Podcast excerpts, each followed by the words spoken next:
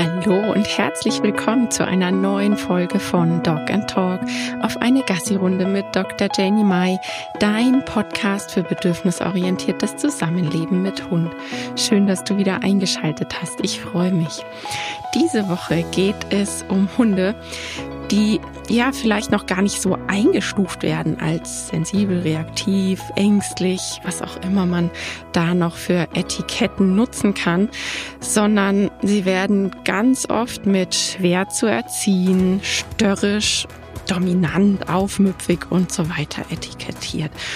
Vielleicht ja, kennst du so einen Hund oder es ist vielleicht sogar dein eigener, der früher als störrisch und aufmüpfig deklariert wurde und vielleicht ist dir mittlerweile schon klar geworden, dass es was ganz anderes ist, dass dein Hund vielleicht tatsächlich hochsensibel ist, reaktiv, das ist immer situativ zu sehen, ähm, finde ich ganz, ganz wichtig, weil kein Hund auch der reaktive Hund nicht den ganzen lieben langen Tag reaktiv ist, sondern wir sprechen hier ja immer von Situationen und das sind oftmals Situationen, die dem Menschen peinlich sind, weil Hunde sollen doch bitte ruhig sein und ähm, ja, alles soll gesittet sein, wie man sich das so in der menschlichen Welt wünscht.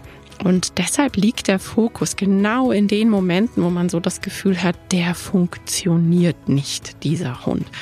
Ja, und darüber möchte ich heute sprechen, weil es ist mir ein absolutes Ansinnen, immer wieder über diese Hunde aufzuklären. Frei nach dem Motto, man muss ihnen eine Stimme geben, damit sie richtig verstanden werden. Meine Erfahrung in echt ja mittlerweile weit über zehn Jahren ähm, zeigt mir, dass gerade die Hunde, die viel, viel weniger Erziehung ich sage jetzt mal diese klassische 0815 machthabende, auf Funktion ausseiende Erziehung und eben schon echt gar keine harte und machtvolle Hand brauchen. Also all das, was sie im Übermaß bekommen und noch mehr, weil sie nicht so funktionieren, brauchen sie eigentlich überhaupt nicht. Ja, sie passen einfach nicht in diese Normgruppenstunden, in diese 0815 Hundeschulen, wo es um Sitzplatz und bei Fuß geht, ja, weil das ist ja alles, was das Hundeleben haben muss, Sitzplatz, Fuß äh, in den Momenten, wo der Mensch es sagt und natürlich nicht zu vergessen hier. Die Hunde fallen ganz oft auf, ja, weil sie so die Klassenclowns sind, wenn man es nett ausdrücken möchte. Oftmals ist es eben so, dass sie eher als störrisch bezeichnet werden.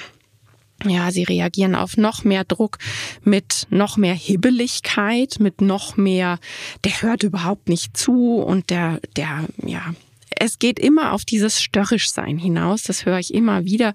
Der verweigert sich und ähm, all das ist so ein Teufelskreis. Gell? Man, man merkt, es funktioniert so nicht und der Hund funktioniert schon ganz und gar nicht und dann wird mehr Druck aufgebaut und mehr Erziehung und so weiter und so fort und eigentlich wird es immer, immer schlimmer. Mir ist wirklich super wichtig, dass dass man darüber spricht, dass diese Hunde einfach mehr als grandios sind. So wie sie sind, sind sie perfekt. Und ich glaube, wir dürfen da immer wieder noch überdenken, was so dieser Begriff bedingungslose Liebe eigentlich aussagt. Denn hinterfrag dich vielleicht mal selbst, ist es wirklich so, dass wir unsere Hunde bedingungslos lieben? Ist es wirklich so, dass es nicht in ganz vielen Prozentanteilen den Tag über darum geht, dass wir uns nicht für den Hund schämen, dass man eben zeigen kann, der funktioniert ist ja auch schon in der Öffentlichkeit so. Man ist mit seinem Hund unterwegs und ähm, es kommen vielleicht Spaziergänger oder Radler und man gibt ihnen ein Signal und sie setzen sich an den Rand. Und dann gibt es Menschen, die eben sofort sagen, wow, der ist aber erzogen, der pariert aber. Zumindest ist das hier bei mir so. Und ähm, ich glaube, dass dieses Lob auch was mit einem macht. Ja, also hinterfrag dich da einfach mal. Da geht's jetzt wieder gar nicht so um mm, meine Meinung oder sonst was, sondern einfach zum Nachdenken anregen, weil ich das immer natürlich ja auch aus dem Elternbereich ich denke, du weißt dass ich habe ähm, ein Kind und da, da fließt ja natürlich auch immer ganz viel in meine Arbeit mit ein, was man so mittlerweile weiß über die Erziehung, wie man mit Kindern umgeht. Und dieser Begriff bedingungslose Liebe ist ein, ist ein ganz großes Thema. Und ich fange dann immer sofort an, darüber nachzudenken, wie ist denn das eigentlich bei unseren Hunden? Ist es wirklich so, dass man die mag oder spüren die doch sehr schnell Ablehnung, wenn man sich eben schämt oder wenn gerade so im bekannten Nachbarkreis oder Verwandtschaftskreis, wenn man sich dann eigentlich für den Hund schämt, ist es dann wirklich so, dass man da von bedingungsloser Liebe sprechen kann. Naja, du kannst ja mal im stillen Kämmerlein darüber nachdenken. Sie sind definitiv, ich denke, du merkst es und hörst es raus, meine absoluten Lieblinge. Und mir blutet immer wieder das Herz, wenn ich ja halt sehe, wie gerade diese Hunde aus Unwissenheit und natürlich aus Verzweiflung. Also das finde ich so, so wichtig, dass das wieder klar wird, dass das kein ich mache das, weil ich denke, es ist richtig, sondern ich mache das, weil ich eine Anleitung bekomme und mir nicht anders zu helfen weiß. Ich bin völlig hilflos und verzweifelt und weiß nicht, wie soll ich es machen und mir sagt niemand was anderes und deshalb packe ich dann vielleicht härter aus, weil ich es eben nicht anders weiß. Und, und ja, man holt sich ja Hilfe und kriegt dann eine Anleitung, die eben eigentlich für diesen Hund sehr, sehr unpassend ist und macht das ja nicht mit dem mit der Absicht und mit dem Gewissen, hey, ich möchte jetzt hier irgendwie meinen Hund ängstigen oder meinem Hund schaden oder so, sondern man macht das, weil man hilflos ist. Das ist mir völlig bewusst und ich möchte auch, dass dir das klar ist. Gehen wir doch einfach mal so den typischen Ablauf durch. Der Hund kommt als Welpe vielleicht zu dir. Dir fällt total schnell auf, der schläft nicht einfach so, wie man das vielleicht von anderen Hunden hört liest, sieht.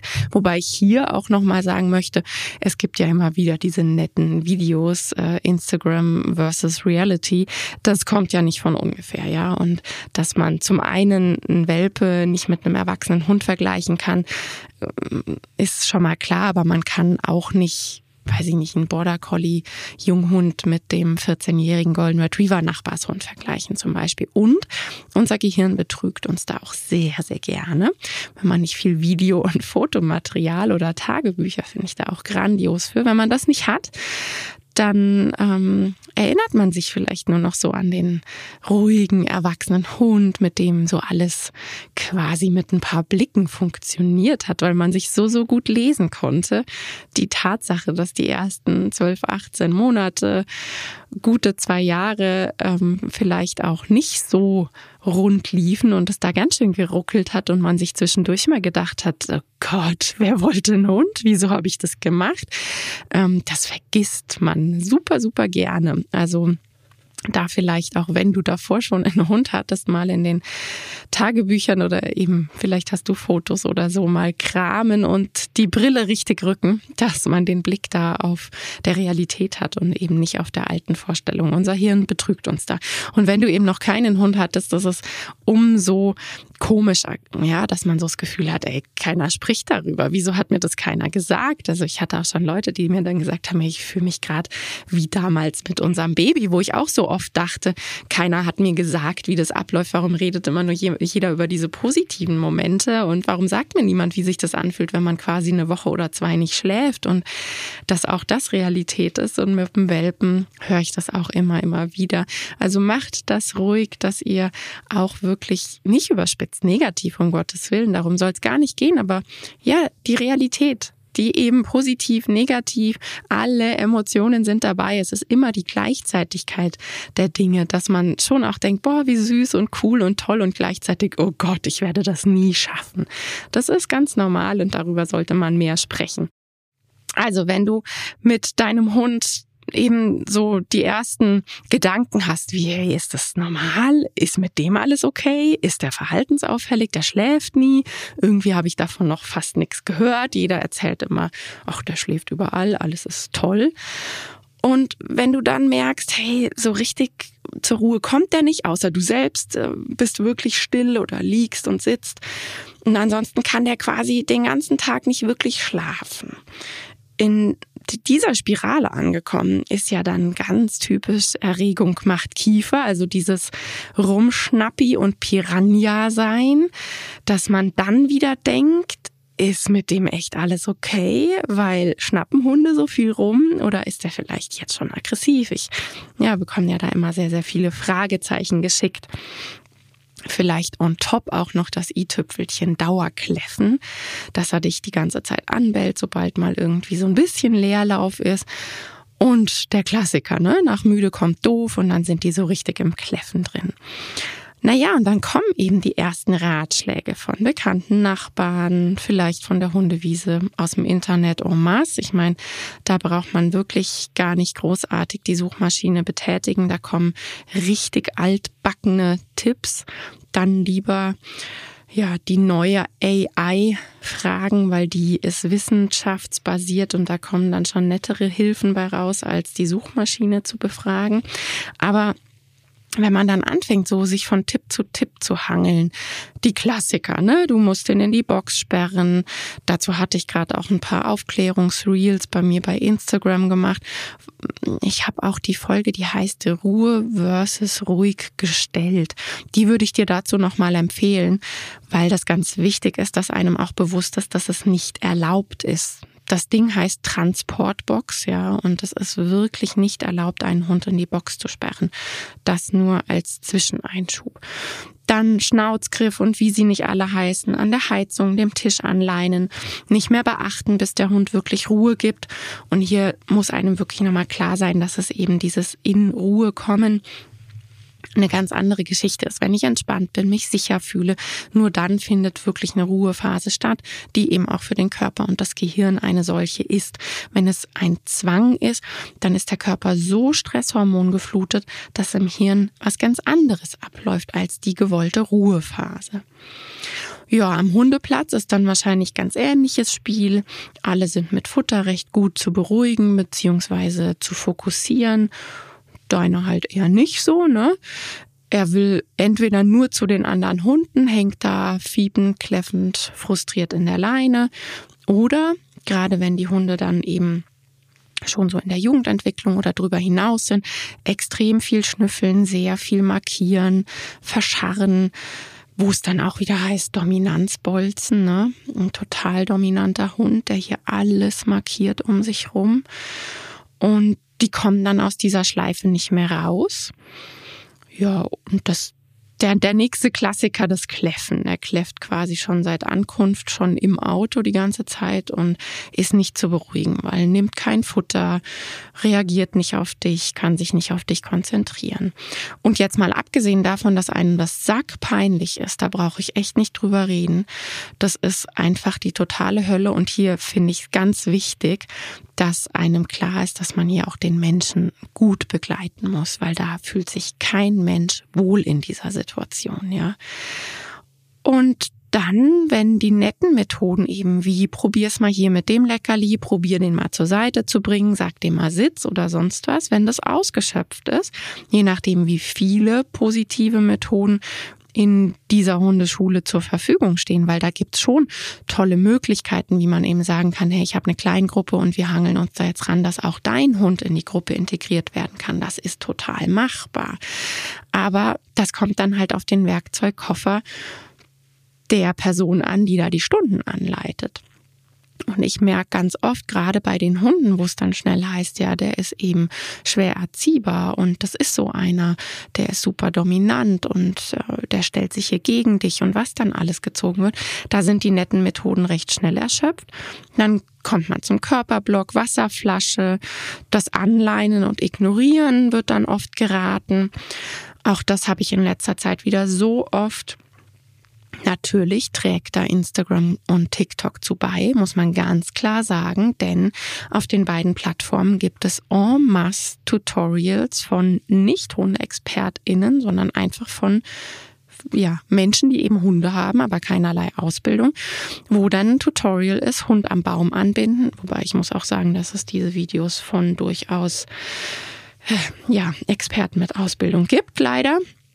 Dann wird der Hund am Baum angebunden und es wird äh, in den Abstand gegangen. Der Mensch sitzt am Hundeplatz und soll warten, bis der Hund fertig ist mit Kläffen. Und wenn der Hund nie fertig ist mit Kläffen, und die gibt es durchaus, dann sind wir in dem Bereich von, der ist schwer erziehbar. Und dann wird eben oftmals so der Tipp, Einzelstunde bei jemandem, der sich auf schwierige Fälle spezialisiert hat, geraten. Und diesen Weg kenne ich zuhauf. Na klar, ne, ich habe drei Hütehunde. Ich bin dafür bekannt, dass die Stressis es mir sehr, sehr angetan haben, weil die fein gelesen werden müssen. Und deshalb kenne ich diese Geschichten wirklich zuhauf. Meist ist dann sowas wie Halsbandwürger, Geschirr bitte auf gar keinen Fall, der muss spüren, wenn und wie du mit ihm sprichst und kommunizierst. Der braucht ab jetzt klare Regeln zu Hause und da werden immer noch die Klassiker ausgepackt, wie darf nicht aufs Sofa, darf nicht vor dir ähm, aus der Tür gehen, darf auf gar keinen Fall zu Hause aufstehen, wann immer er möchte, sondern muss warten, bis du es erlaubst, wird zur Not irgendwo angeleint, in einem Zimmer eingesperrt, was auch immer, damit eben das Grundbedürfnis, das wird immer wieder auch erwähnt, das ist ja ein Grundbedürfnis, dass der Hund Ruhe gibt, gell? Und so wird das so ein bisschen umgekehrt. Ich helfe dem Hund zum Grundbedürfnis. Ich habe eben schon mal gesagt, dass dieses ruhig gestellt nicht zur Ruhe führt. Da passiert im Gehirn und hormonell etwas ganz, ganz anderes. Das ist so der klassische Ablauf. Und bei all dem wird der Mensch ganz oft übergangen, weil der fühlt sich super überfordert, wie im falschen Film weil ey, ich habe mir so das Leben mit Hund echt nicht vorgestellt. Nicht in meinen kühnsten Träumen habe ich mir das so ausgemalt. Und man ist dann irgendwann auch komplett erschöpft. Also wenn die Leute dann so nach fünf, sechs, acht TrainerInnen zu mir kommen mit so einem Hibbelkopf, mit einem Stressi, ist es wirklich so, dass oft die Leute völlig erschöpft und am Ende sind. Ganz viel Geld ausgegeben, das mal beiseite gelassen haben sich Rat geholt und fühlen sich immer noch super, super schlecht, weil sie ja ihr eigenes Fett auch abbekommen. Da komme ich aber gleich noch zu. Man ist dann so hin und her gerissen. Eigentlich wolltest du ja so nie mit deinem Hund umgehen.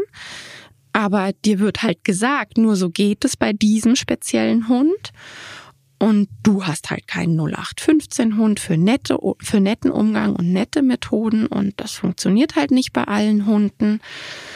Ja, was wäre, wenn ich dir jetzt sage, dass ich die letzten, wie gesagt, weit über zehn Jahre in meinem Job genau diese Hunde aufsammle. Und am Ende stellt sich heraus, es sind extrem sensible Hunde. Oftmals Spezialisten für ein Aufgabengebiet, ja, für das sie vom Menschen gezüchtet wurden. Die sind ja nicht von selbst so geworden. Ne? Das darf man sich immer wieder klar machen, dass diese Hochleistungscomputer, die eben in dieser vollen menschlichen Welt oftmals überfordert sind, vom Menschen so gemacht wurden. Und wenn ich mir dann angucke, welche sind das, sind wir ganz klar im Jagdhunde- und Hütehundebereich. Das sind die mit diesen extrem wirklich hochgradigen Hochleistungscomputersinnen, die hören jeden Pups, die sehen alles Mögliche auf zig Kilometer Entfernung und dadurch, dass ja auch die Zucht immer weiter in dieses weiter schneller besser gegangen ist, wurde nicht mehr so auf Nervenstärke geachtet. Gerade die Zucht, ich glaube, jedem ist klar, dass wir da ein großes Problem haben, dass Aussehen und Leistung völlig im Vordergrund stehen. Und so wie früher, dass man diese Hunde kennt, die wirklich Nervenstärke haben wie noch und nöcher und extrem resilient sind und so weiter und so fort. Das gibt's heute immer weniger. Also finde auch ich auffällig, gerade wenn man sich so Rassen anguckt, wie zum Beispiel auch den Golden Retriever, der ja früher immer so der Vorzeigehund war zu, kann überall pennen, ist voll der Chiller, egal was um ihn rum passiert. Und wenn 15 Kinder die Hütte neben ihm abreißen, pennt der. Ja, den musste heutzutage aber echt suchen. Den gibt's kaum noch, weil auch in die Goldies Arbeitslinie reingezüchtet wurde, noch und nöcher. Also, wir sind bei Hunden mit extrem feinen Sinnen. Und das macht schneller müde und viel, viel schneller überfordert.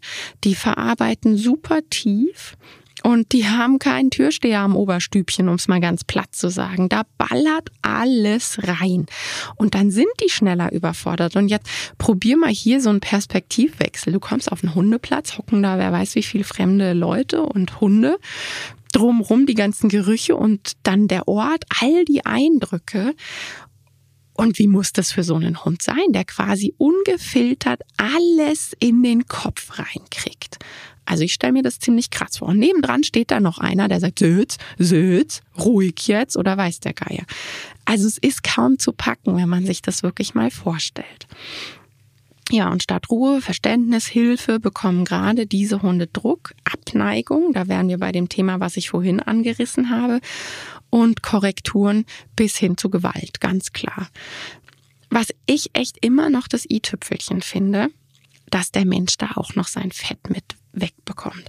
Ich baue nicht genug Druck auf, kann keine Grenzen klar ziehen, deshalb ist der Hund so, ich bin der falsche Mensch für den, ich müsste mit mehr Härte arbeiten, aber das kann ich halt nicht, ich bin da verweichlicht, ich bringe es nicht übers Herz und so weiter und so fort, ja. Ähm, das ist eigentlich dann immer noch was, was ich mit am traurigsten finde, dass die Hunde sowieso schon völlig überfordert sind und ja eigentlich schon ganz lange aus allen Knopflöchern um Hilfe brüllen quasi.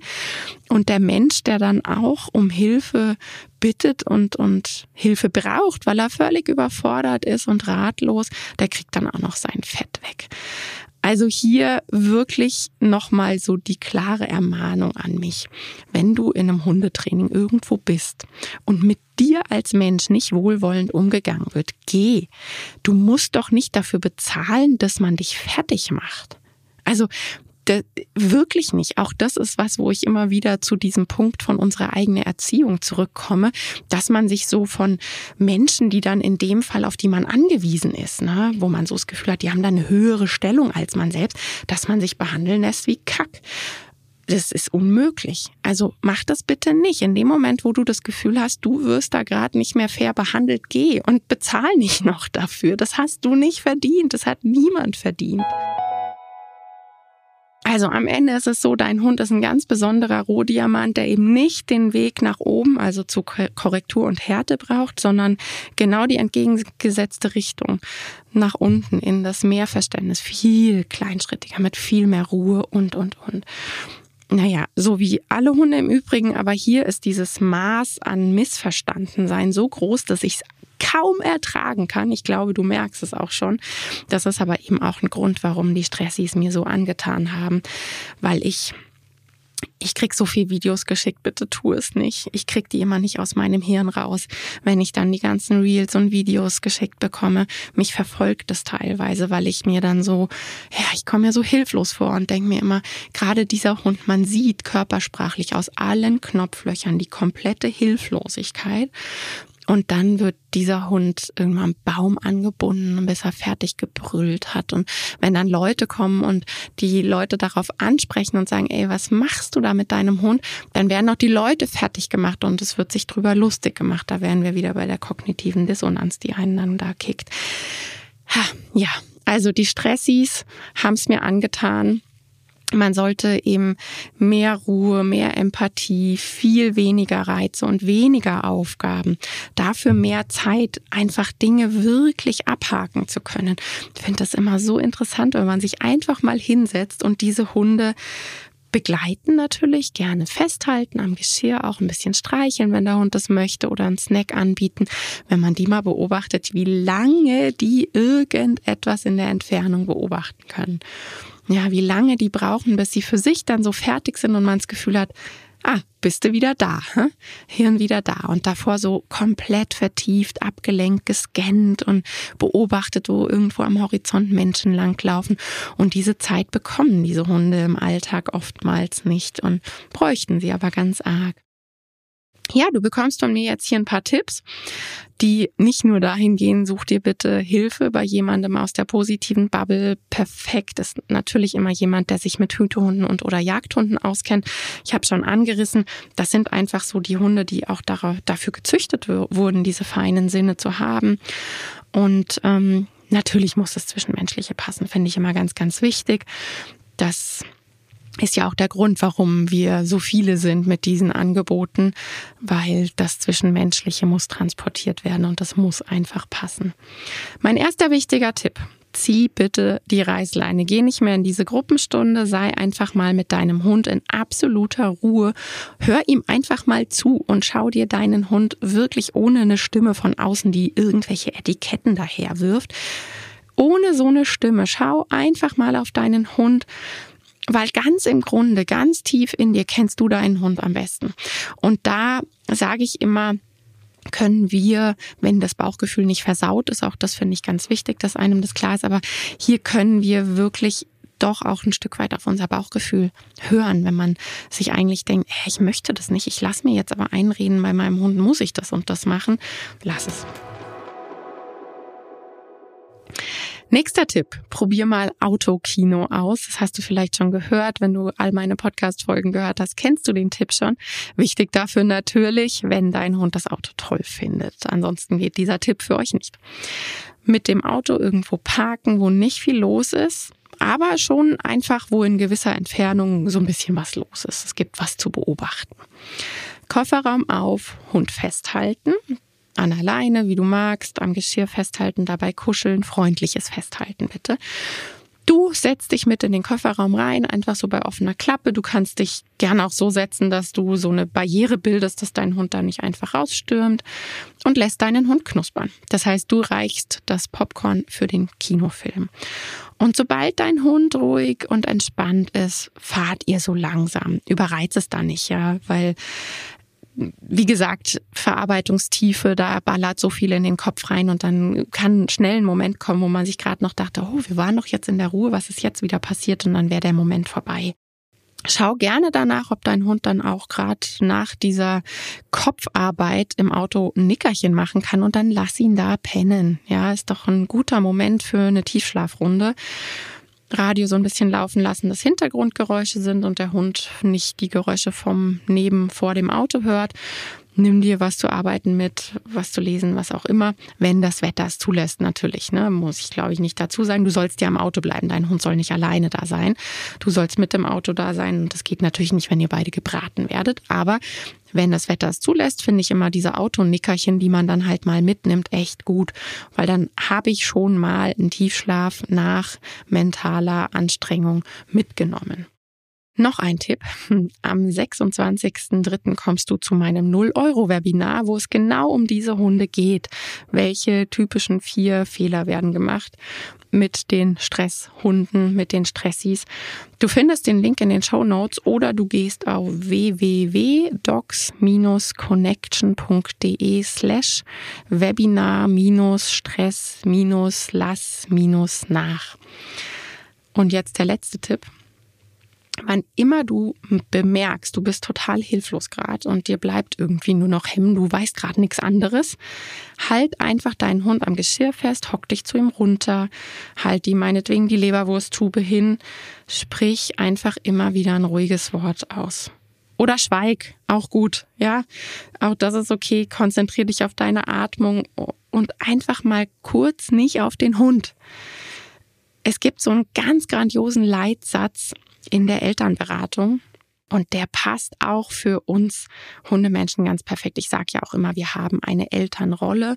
Das ist ganz klar zu vergleichen. Ja, wir haben da jemanden, auf den wir aufpassen müssen und so weiter und so fort.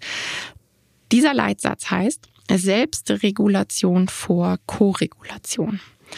Solange du schreiend auf der Palme stehst, kannst du echt keine Ruhe vermitteln und eine emotionale Stütze bist du auch nicht. Und du kannst gleichzeitig auch nicht verlangen, das liebe ich immer so, wenn man da gespiegelt wird, wenn Eltern ihre Kinder anbrüllen und zum Kind brüllen, sei doch jetzt mal still oder sei mal leiser.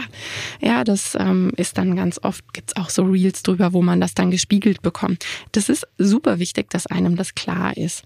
Man ist dann keine emotionale Stütze und kein Vorbild sichere einfach deinen Hund ab. Der darf auch laut und wütend sein. Auch Hunde haben alle Emotionen, auch wenn das immer wieder irgendwie probiert wird abzustreiten oder unter den Deckel zu schieben. Emotionen sind normal. Tada. Sobald du wieder von der Palme bist, kannst du wirklich Hilfe sein, aber eben erst dann. Und auch erst dann klar denken sorry for that. Aber ich glaube, das ist einfach so, dass einem das klar sein darf, dass solange wir auf der Palme sind und da voll abgehen, können wir nicht vom Hund verlangen, jetzt sei du da unten mal ruhig und ähm, ja, wir können auch unser Handeln nicht wirklich gut überdenken.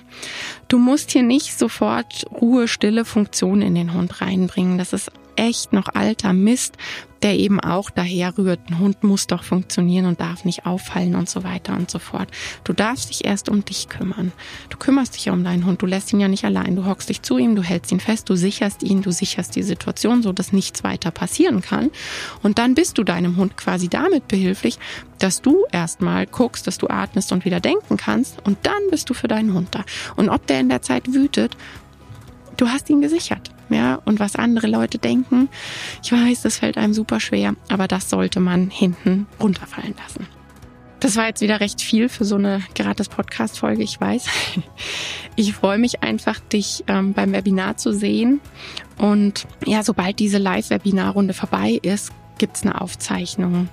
Die packe ich dann auch in die Show Notes. Also falls du diese Folge jetzt gerade hörst und dir denkst, äh, der 26.3., der war schon, schau trotzdem mal in die Show Notes. Da kommt dann ein Link hin, wo du die Aufzeichnung findest, beziehungsweise dich für die Aufzeichnung anmelden kannst. Ja, mein letzter Tipp. Habt all eure Stressis lieb. Die brauchen echt coole Menschen, die drüber stehen, was alte Erziehungsmuster ungefragt zurufen. Und bedingungslose Liebe bräuchten sie auch. Das wäre das Thema, mit dem im stillen Kämmerlein mal drüber nachdenken. Ja, ich hoffe, die Folge hat dir ein paar Aha-Momente beschert und Vielleicht hilft sie alleine damit, dass du sie weiterschickst an Leute, die einen Hund haben, wo du dir total sicher bist, hey, das passt wie die Faust auf, aufs Auge, was ich gerade erzählt habe. Und die Leute sollten das unbedingt wissen. Schick die Folge gerne weiter, weil das ja der Grund ist für den Podcast. Ich möchte ja, dass immer mehr Hunde besser verstanden werden. Ich wünsche dir eine schöne Woche und bis nächste Woche. Tschüss.